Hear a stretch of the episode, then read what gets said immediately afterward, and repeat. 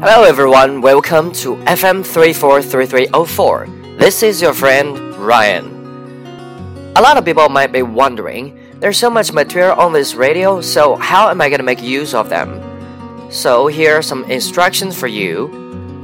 First, you have to know that all the material on this radio are carefully selected not just random stuff. So if you want to practice your oral English, you'd better follow the instructions. Please read the text below and join our groups.